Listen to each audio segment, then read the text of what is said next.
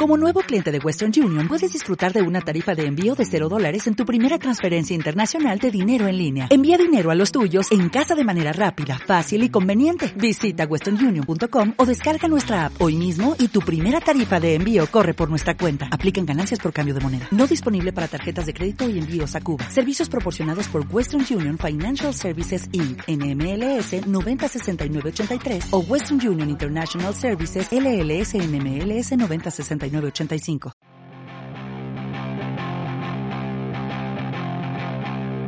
No nos olvidaremos de la Premier League, la Liga, la Serie A y la mítica UEFA Champions League.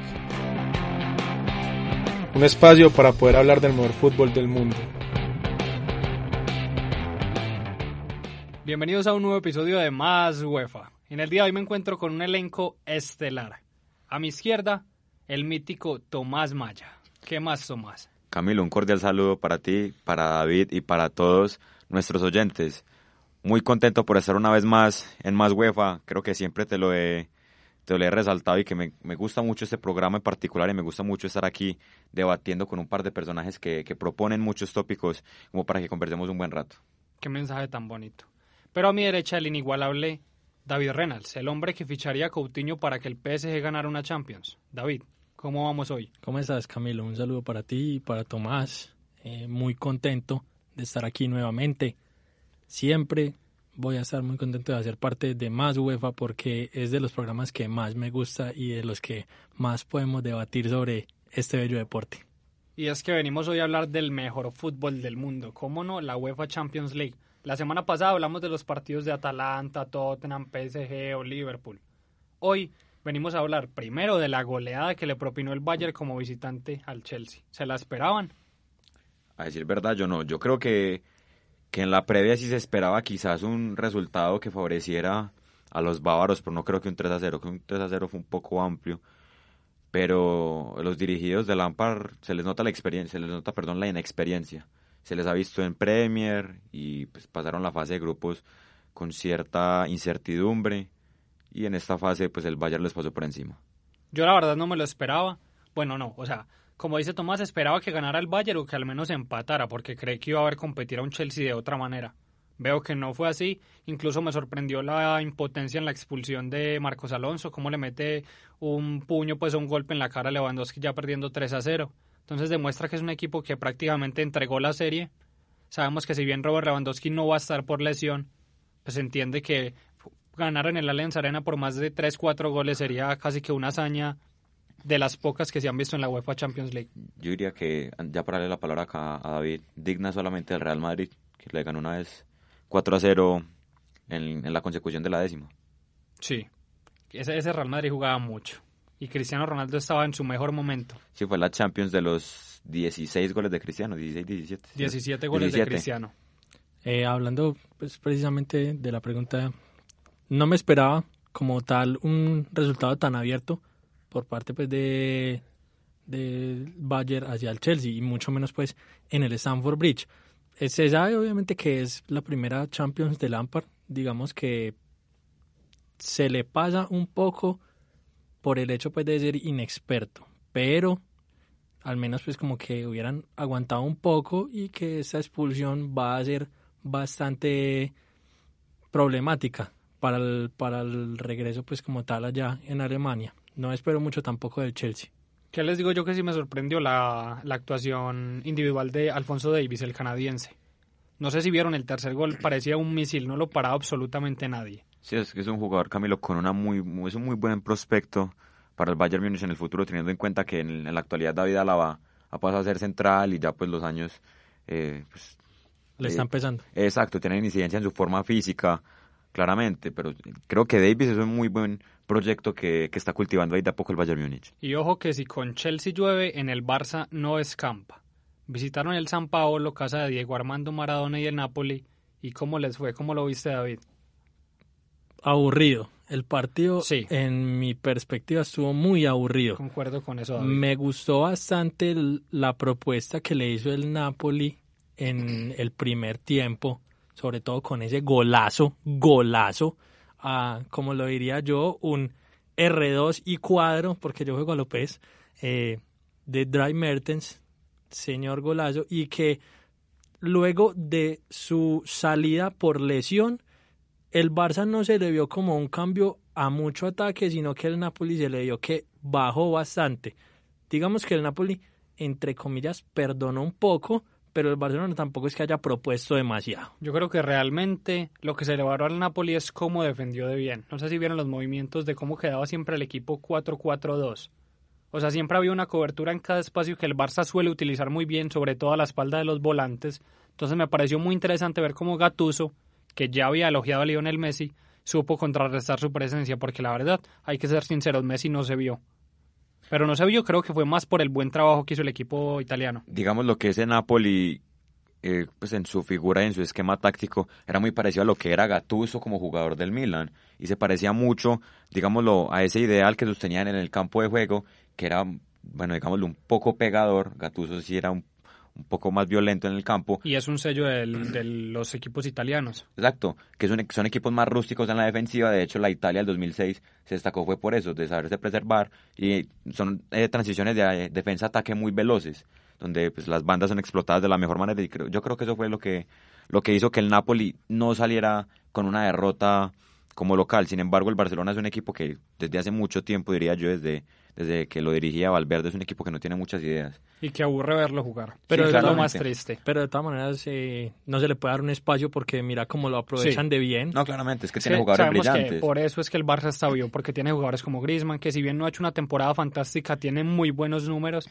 como Messi, que ni hablar de su categoría. Claro. Pero yo creo que el problema de Griezmann yo creo que es el mismo Griezmann del Atlético, sino que es que tenés al lado a Lionel Messi. Cualquiera se va a ver opacado al lado de ese animal. No, y acá realmente mira que lo han puesto a veces por la banda y parece más lateral que extremo. Exacto, es que digámoslo, guardando las proporciones lógicamente, Griezmann era el Messi del Atlético. Obviamente. Lógicamente, entonces a él, el equipo jugaba en torno a él. Pero ahora que, bueno, tiene a, Lionel en el, en, el mismo equipo, pues él, él es el que debe rotar de posición. Entonces, quizás por momentos se le ha visto un poco más disperso dentro del campo de protagonismo. Lógicamente, que era el protagonismo que, que tenía en el Atlético. Y es más, voy a hacer énfasis en algo y puede que meta la cucharada, pero ¿qué te parece el Getafe? Me parece que es un equipo muy con el sello italiano. Pero es que también tiene, digámoslo, la necesidad, entre comillas, de tener esa, esa ideología de juego, porque se tiene que enfrentar a tres grandes en España, que son el Atlético, el Barcelona y el Real Madrid. Entonces tiene que preservar, no puede ser un equipo que salga siempre a proponer. Sin embargo, este, esta semana, frente al Ajax, se le vio un equipo que cuando tiene la tenencia a la pelota, puede herir. Y al Ajax lo hirió de tal forma que lo dejó por fuera de la Europa League. Para los que no saben, el Getafe ganó en España y además hizo un gran partido en Holanda. Sí, terminó perdiendo, pero con el partido muy, muy digno. visitante. Muy digno. Escuché, yo escuché muchas críticas a de cómo jugaba, de que pegaba mucho, pero es que a ver, hay que darse cuenta de qué jugadores tiene el Getafe. Pues no puedes pretender salir a jugar como el Barça, como el City, como el Ajax, si no tenés jugadores de buen pie, si no tenés jugadores tan artísticos, pero tengo jugadores que corren mucho, que presionan mucho, ¿por qué no crear un estilo en base a eso? Me parece que es un puntazo para Bordalas. Obviamente yo preferiría que mi equipo tuviera más la pelota de lo que pegara, pero bueno, no siempre se puede. Digamos que, podemos, qué pena Tomás, eh, podemos guardar un poco la proporción respecto al Getafe y lo que vos decías de quién tiene con respecto al Dortmund de Club que fue el que llegó a la final de la Champions. Pero el Dortmund del club jugaba muy bien. Total, pero era un equipo que precisamente no tenía figuras, pero era fiel a su estilo, era conservador en cuanto a su equipo y que manejaba un bloque y nunca había como esas individualidades, sino que sí se daba un buen partido era porque todo el equipo funcionaba como un engranaje perfecto. Pero yo creo, ya que mencionas eso del Dortmund y lo de Club, yo creo que esa es la mayor virtud del Club, saliéndome un poquito del tema, es convertir jugadores buenos en estrellas mundiales y lo ha hecho tanto en el, en el Dortmund como en el Liverpool. Marco Royce, Lewandowski, Gundogan, Royce, son jugadores que eran jugadores muy buenos dentro del funcionamiento táctico del Dortmund y pues ni hablar de lo que son hoy en día. Pues Götze un poco más opacado, pero en su momento fue estelar. Y lo mismo el Liverpool, y yo creo que el caso de Liverpool es no, claro. no, es necesario explicarlo. Es el sello de calidad que tiene el club y lo ha demostrado muy bien. Yo les quería hacer una pregunta. El tema de la Juventus es bien preocupante y quería que David, que siempre le ha hinchado al equipo, me respondiera qué le pasa a la Juventus. Pues, ¿qué te podría decir? Eh, mucho se le dio a que todo lo debía cargar Cristiano. sabemos que la Juventus no siempre ha sido el equipo que ha jugado para un solo jugador, porque ha tenido estrellas y ha tenido unos engranajes muy buenos. Vámonos un poquito más atrás con lo que eran, por ejemplo, eh, unos jugadores como Camoranesi, como Nedved, como El Piero, a lo que eran hace un poco más, acá, tiempo corto acá, como lo, eh, como lo eran Vidal, como lo eran Morata, como lo eran Tevez. Siempre ha habido una muy buena asociación. Y digamos que hoy hay buenos jugadores para hacer una asociación. Cristiano, Dybala, Cuadrado, Higuaín, pero no se está dando como ese entendimiento entre ellos de la forma en la que se necesita. Está claro que obviamente todo el mundo quiere cargar todo sobre Cristiano, pero no se puede porque el fútbol que lleva jugando Cristiano hace mucho tiempo en España no es el mismo que se juega en Italia. En Italia las marcaciones son más personales, son más rústicas. Cristiano, a pesar de que está en muy buena forma y que es un jugador top, muy top, eh, podemos precisamente ver que ya no es el mismo Cristiano que se desmarca con tanta facilidad. O sea, ¿te parece que Cristiano ha dejado a deber? Pues debe todavía en su participación con la Juventus. De lo tanto que se ha hablado precisamente de que él iba a ser como ese impulso, digamos que sí ha quedado un poco a ver. No soy desagradecido porque con Cristiano se han hecho cosas muy buenas, pero digamos que no todo debe recaer sobre él en el equipo bianconero. Yo te lo pongo así, para mí Cristiano es la figura de lejos. Sin él, Juventus ni siquiera podría pasar de fase de grupos. Mira lo que pasó en la Champions pasada. Gracias a él fue que lograron sobrevivir al partido con Ajax, pues que pasaron al partido con Ajax. Pero yo creo que colectivamente la Juventus viene desmejorando año tras año. Yo recuerdo la Juventus que perdió la final. Yo recuerdo la Juventus que perdió la final con el Real Madrid. Era una Juventus que jugaba bien, tenía buenos jugadores, pero en general un equipo que se asociaba, que generaba opciones, sin tantas, o sea, sin, sin tener nombres como el de Cristiano. Ahora Cambió el esquema. Sí, ahora que tienen uno de los mejores jugadores del mundo y de la historia, ya no son tan buenos. Exacto, eh, se perdió esa colectividad. Bueno, mi opinión respecto a eso va encaminada primero que la Juventus, en su obsesión de seguir ganando la liga italiana, se dedicó fue a reforzarse de tal manera, no para complementar bien su equipo, sino para debilitar al resto. Y eso sucedió en un caso específico, por ejemplo, cuando compraron a Pjanic a la Roma.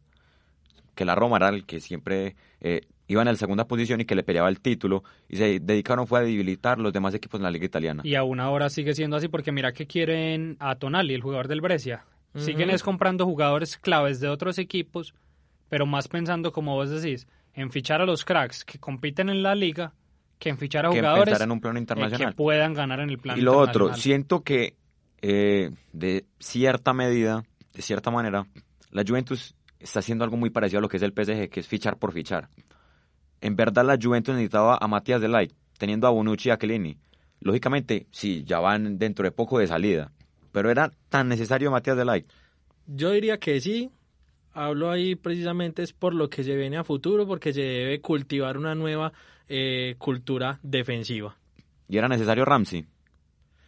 No, el tema del el eh. tema del mediocampo sí no me parecía tan necesario. Incluso con la salida de Emre Can no le dieron mucho protagonismo a unos jugadores que tenían muy buenos en su escuadra, pero por ejemplo Adrián Rabiot, Aaron Ramsey, no digo que sean malos, pero no eran necesarios como el mismo Pjanic. Siento que la Juventus si refuerza mejor su mediocampo puede ser más protagonista. Yo creo que la Juventus tiene buenos jugadores, pero no son jugadores que, que sean suficientes para ganar una Champions League. Yo creo, que, falla pueden ser jugadores suficientes para competir, pero no hay un proyecto, no hay una idea que potencie a dichos jugadores. Porque a mí me parece como David, que sí debían haber fichado a Like, me parece que sinceramente pues ya, ya van de salida jugadores como Chiellini, como Bonucci, ya incluso salió hace uno o dos años Barzagli, que sabíamos que era un tridente que metía miedo en la defensa. Entonces yo sí hubiera fichado, pero ojo, es que no es fichar por fichar. Y creo que el tema de Ramsey o de Rabiot son fichajes que la Juventus ha hecho porque son fichajes ganga. O sea, son jugadores que prácticamente salen gratis y que en uno de los mercados los puedes vender por mucha más plata. Entonces creo que desde eso lo está planteando la Juventus, pero no creo que hayan fichado a Ramsey o a Rabiot para decir que es un mediocampista que te puede ayudar en un equipo campeón de Europa. Entonces, el proyecto de la Juve va más encaminado a saber vender o a ganar la Champions. Y es ahí lo, lo que nos debe cuestionar y lo que, digamos, lo, por lo que se debe criticar, entre comillas, a sus dirigentes. Yo creo que para mí es saber comprar y creer que sabiendo comprar se puede ganar la Champions. Y yo creo que hasta ahora no les ha funcionado. Hasta ahora no. Después nos callan la boca como el Atlético conmigo y terminan ganando todos los torneos. Ah, sí, es lo más probable, porque, porque quizás, quizás en, en, en la Juventus Stadium se revela Cristiano Ronaldo y hace tres en, en cuestión de minutos. Puede suceder, como también puede ser que el Lyon monte un muy buen esquema defensivo y deje afuera la Juve. Pero contémosle a la gente porque estamos hablando de esto. La Juventus perdió en su visita al Groupama Stadium con el Lyon 1 por 0 y la verdad no es solo que haya perdido, es que en 90 minutos no pateó al arco. Entonces eso es quizá lo más triste que ha dejado la Juventus, que es una presentación muy gris, pero ojo, pasemos al mejor partido de la semana, el Manchester City contra el Real Madrid. ¿Tienen algo que agregar? Sencillo. Guardiola sigue demostrando que es mejor que Zidane. Creo que no hay más por hablar desde mi perspectiva. No, y el mismo Zidane lo reconoció. Zidane dijo Guardiola es el mejor y creo que Guardiola pues está cansado de demostrarlo por lo que ha hecho con el Madrid, por lo que ha potenciado a sus jugadores en el City. Sí, llegará cualquier persona a decir, pero no, es que mira, no ha ganado la Champions, sí, pero es que ha hecho un gran trabajo, un gran trabajo con el Manchester City, con los equipos en los que ha estado. Y otra cosa, el Kevin De Bruyne, un animal total en el, en el medio campo. A mi parecer, es uno de los, en este momento, uno de los tres, cinco mejores jugadores del planeta. Sin miedo a equivocarme. Y el mejor mediocampista. A ver, si- a lejos, ver, entonces mejor. decidamos esto. Si es el mejor mediocampista, ¿cómo ubican entonces ustedes el top 3 de mejores jugadores del mundo en este momento? Messi nunca puede faltar. Messi nunca puede faltar. Pero entonces es el primero. Sí. Para mí, por lo que han hecho los O sea- equipos, a ver, a ver, se lo voy a poner así. Vamos a hacer que sea el mejor jugador, o sea, que sea un gran jugador, pero que a su vez Esté con esté, esté en un gran momento y el equipo esté en un gran momento. Si es así, Messi es para mí segundo o tercero. Y el primero es Firmino, el segundo sería Messi ¿El y el tercero Firmino? sería- Sí. Firmino mejor que Kevin De Bruyne.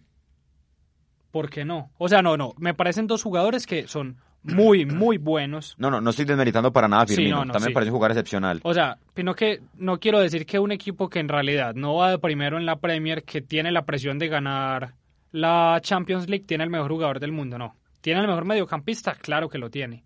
Firmino para mí sigue contando como un atacante, aunque muchos lo ven como un volante ofensivo, que para mí no es.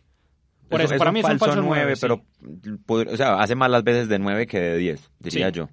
Hablando en este en este juego de, del fútbol clásico. Pero entonces yo quiero saber lo que piensan ustedes. Yo ya les dije mi top 3 del mundo. ¿Cómo lo ven ustedes? Para mí va primero Messi. Yo creo que es incuestionable. Uno no, no se debe fijar tanto, o sea, si bien el, el, el, digamos, el comportamiento del club en general incide en el comportamiento individual de un jugador, pero digamos lo que de cierta manera Kevin De Bruyne es más influyente dentro del esquema del City que Firmino en el Liverpool, siendo los dos piezas claves para sus conjuntos. Pero me parece que es mayor el protagonismo que tiene De Bruyne en el City que Firmino en el, en el Liverpool, por la siguiente razón, porque es que en el, en el Liverpool todo encaja bien. Muchas veces en el City hay pequeñas falencias Sí. en la circulación y en aspectos ofensivos que De las cumple, las cumple a cabalidad. Y David, Voy con Messi de primero, voy con Kevin De Bruyne de segundo precisamente por su influencia en los equipos como tal y porque Messi siempre lo voy a poner de primero y en este caso de tercero eh, no escogería a nadie del Liverpool por lo que precisamente hablaba Tomás. Eh, no me voy a ir precisamente por nada del otro mundo, pero a mí me gusta precisamente lo que hace Cristiano como delantero y lo pongo de tercero en la terna. o sea, entonces Cristiano Ronaldo hace parte de los tres mejores jugadores del mundo en este momento. Porque estamos hablando de individualidades e influencia sobre su equipo. Pero por eso, entonces, ¿cuál es la influencia de Cristiano si el, la Juventus y aún así le ha costado ganar en, En Champions, en- No, le ha costado ganar en Champions, le ha costado ganar en la Serie A. Entonces, ¿por qué no ponemos a Chiro Inmóvil? Que ha hecho más goles. No sería para nada disparatado. No sería para nada disparatado. Por eso, o sea, yo les digo es porque en el tema, porque me parece que jugadores, jugadores, en varios planos, hay muchos mejores. Que sí, que Cristiano es un arrollador y que probablemente ahorita en los comentarios me dirán, pero estás loco, ¿cómo no metes a Cristiano entre los mejores? Para mí en ese momento no lo es. En un top 3, no, en un top 5 yo creo que Sí, en un top 5 quizás puede estar. por la racha de 11 partidos Sí, exacto. marcando. es- o sea, el tipo es un animal en cuestiones de, de marcar goles. Pero ojo, entonces hablemos un poquito del partido que nos estamos desviando. ¿Cómo lo, cómo lo vieron al City? ¿Cómo lo vieron al Real? arrollador. Y precisamente, y precisamente que un equipo que no tenía nada que perder saliendo hacer más que el Real y que tenía precisamente todos los motivos y razones para sí o sí dar el golpe en la mesa en el Bernabéu. Para mí sí tenía mucho que perder, pero jugó bien, supo aprovechar los errores y errores tiene un nombre propio, Carvajal. Y bueno, no me gustaría señalar a Casemiro, pero Casemiro tuvo mucho que ver en la expulsión de Ramos.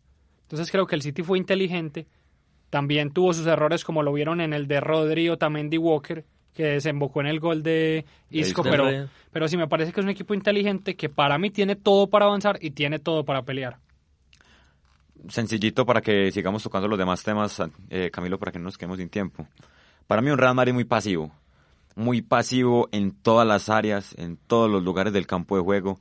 En defensa siento que es una defensa que marca más en sombra, eh, que esa era una de las virtudes del Real Madrid, que sabía anticipar muy bien, pues con pues teniendo a Ramos y a Varane, que son dos jugadores fuertes y ágiles. Creo que el Madrid ha perdido eso. Casemiro, que era un tigre en la mitad del campo, se le vio igualmente muy pasivo. Digámoslo, que, digámoslo también que era una tenencia de balón muchas veces improductiva. Se me parecía mucho a, a la España contra Rusia en el Mundial. Sí. Que era de un lado al otro. Que, Que se notaba como cansado, inseguro, Exacto, que, que es un no equipo trascendía. sin ideas, sin profundidad, no hay desmarques, Benzema muy estático. Entonces y yo aún creo así que le alcanzó para hacer daño. Entonces creo que ahí se ve la grandeza. Pero ojo, pasemos a la mejor sesión. Por primera vez escucharemos en vivo en nuestra grabación las preguntas de los oyentes sobre lo que ha sido la Champions. Escuchemos entonces la primera. Muy buenas noches eh, para ustedes y para la audiencia. Eh, soy David Moscoso y la pregunta que les quería hacer es que también vieron al City en este primer partido octavos de final de Champions. ¿Cómo cree que se puede desempeñar en las estancias que vienen? Eh, y pues también analizar el Real Madrid cómo se comportó. Digamos que el primer tiempo fue un poco aburridor, pero en el segundo yo pienso que por más descuido del City que por méritos del Real empezaron a llegar los goles. ¿Cómo ven ustedes el análisis del partido? ¿Cómo ven ustedes al Manchester City? Si creen que es un verdadero candidato para ganar esta Champions. Eh, bueno, la verdad me parece que una pregunta muy, muy interesante. Creo que ya lo veníamos hablando, no tenemos que ahondar mucho otra vez en ese tema, pero yo creo que el City, y lo dije en los primeros episodios de Más UEFA, es un serio candidato a la UEFA Champions League. ¿Ustedes coinciden? Eh, Camilo, como está planteado el panorama actual de la Champions League, donde la Juventus, que decíamos, listo, puede avanzar, digámoslo, con relativa facilidad a las próximas instancias, y pues un Barcelona que no es muy vistoso, el Real Madrid, pues con un juego no muy atractivo, yo creo que el, el City se perfila como un candidato a obtener la, la orejona. Si el City logra pasar del Real, que ojalá no hayan sorpresas, eh, porque precisamente igual están en casa, tienen la comodidad de un gol y de visitante, que no es cualquier cosa, aunque el Real también llegaría a ser goles goles de, de visitante. Exacto. Eh, me parece que sería un serio candidato, la verdad. Esa es la cosa. Creo si que- el Madrid gana 1-0, se queda fuera. Sí, coincidimos todos en eso, pero esa no es la única pregunta. Escuchemos qué más nos han dicho. David Montoya, si la Juventus no llegara a jugar tan siquiera las semifinales de esta nueva edición de la Champions League, estaríamos hablando de un fracaso. Es que para mí yo creo que, y eso ha sido un, un tema un, un tanto polémico aquí entre los compañeros de más fútbol, es que para mí el fracaso tiene que ser algo muy radical. O sea, si la Juventus queda eliminada en los octavos, para mí sí es un fracaso. Si queda No. eliminada en cuartos, también es un fracaso. No, no, no, no, no, a mí no me... O sea, es que como está pintado el panorama ante el Lyon, que en el papel es el rival, digamos, lo Mm. que de menor categoría, para mí es un fracaso. Y la Juventus como se reforzó con los 75 millones de Delight, con los 100 de Cristiano, tiene, tiene por obligación que superar esta fase como mínimo. Y tiene que superar la, fase de cuartos y tiene que superar Pero, la fase de semifinales. pero, pero, pero, en un hipotético caso, si se enfrentan el Bayern y la Juventus, y la Juventus queda por fuera, es un fracaso. En cuartos. Sí. Para mí no. Porque Yo es lo que veo como te sacó el fracaso, Bayern sí, Múnich no, o por te eso. sacó el City, por pero ejemplo. tenés a Cristiano Ronaldo, que es el máximo anotador en la historia de la Champions. Y Pero has armado que- un equipo que ya ha competido años atrás en las finales. Pero Pero no, es lo no que es estábamos fracaso. es lo que estábamos hablando de que se ha perdido como todo ese conjunto de lo que ha sido la Juventus y que ahora no están tan acostumbrados a simplemente jugar para un solo jugador y que siempre se ha dicho, la Juventus no ha sido solo un nombre. Hay uno que destaca, pero no solo es un hombre. Por eso, pero es que fracaso también es no poder encontrar un plan con grandes jugadores que acople a uno de los mejores jugadores del mundo. Entonces yo creo que sí es un fracaso total que al menos no llegue a semifinales.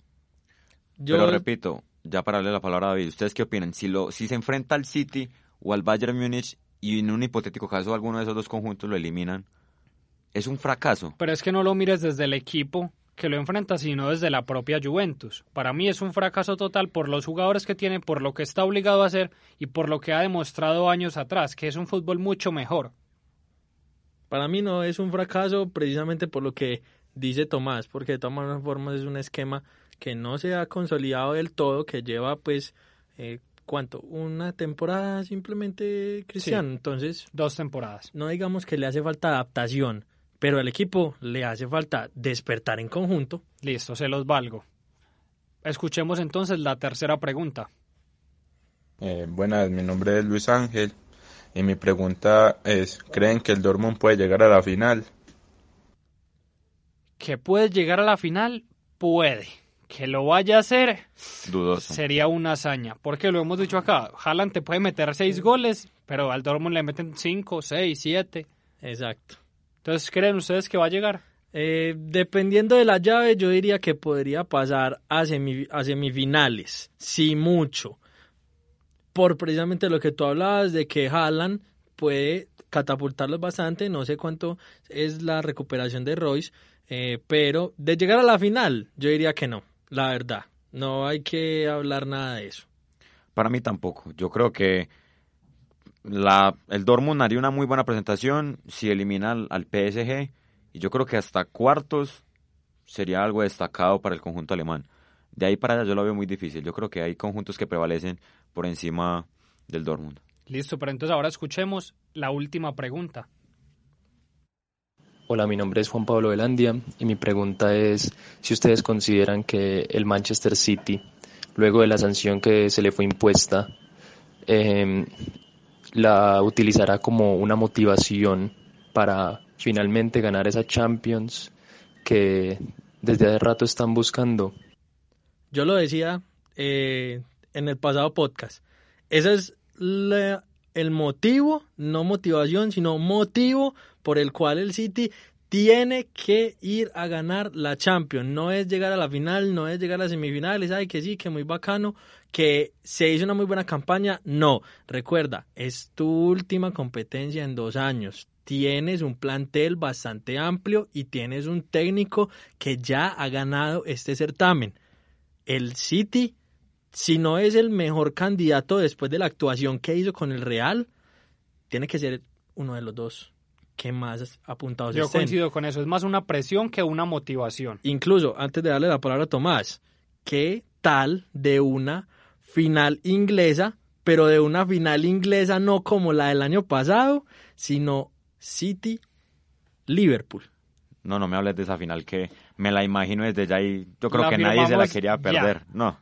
Imagínense, Serían sido en de el los papel, mejores equipos del mundo. ¿qué, qué, qué pasaría en una final Liverpool-Manchester City? Y recordemos que estamos hablando de que el año pasado estaban a muy pocos puntos de distancia en la liga, pero que el Liverpool ganó Champions.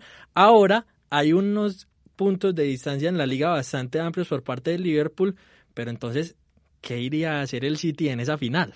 En relación a lo que decía David, yo no tengo mucho por añadir. Yo creo que concuerdo en la totalidad de tus palabras.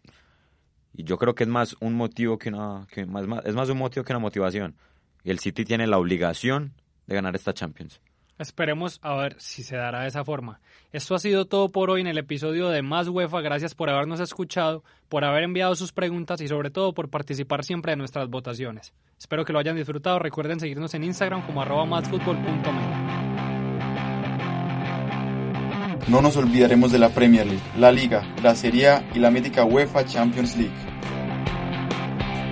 Un espacio para poder hablar del mejor fútbol del mundo.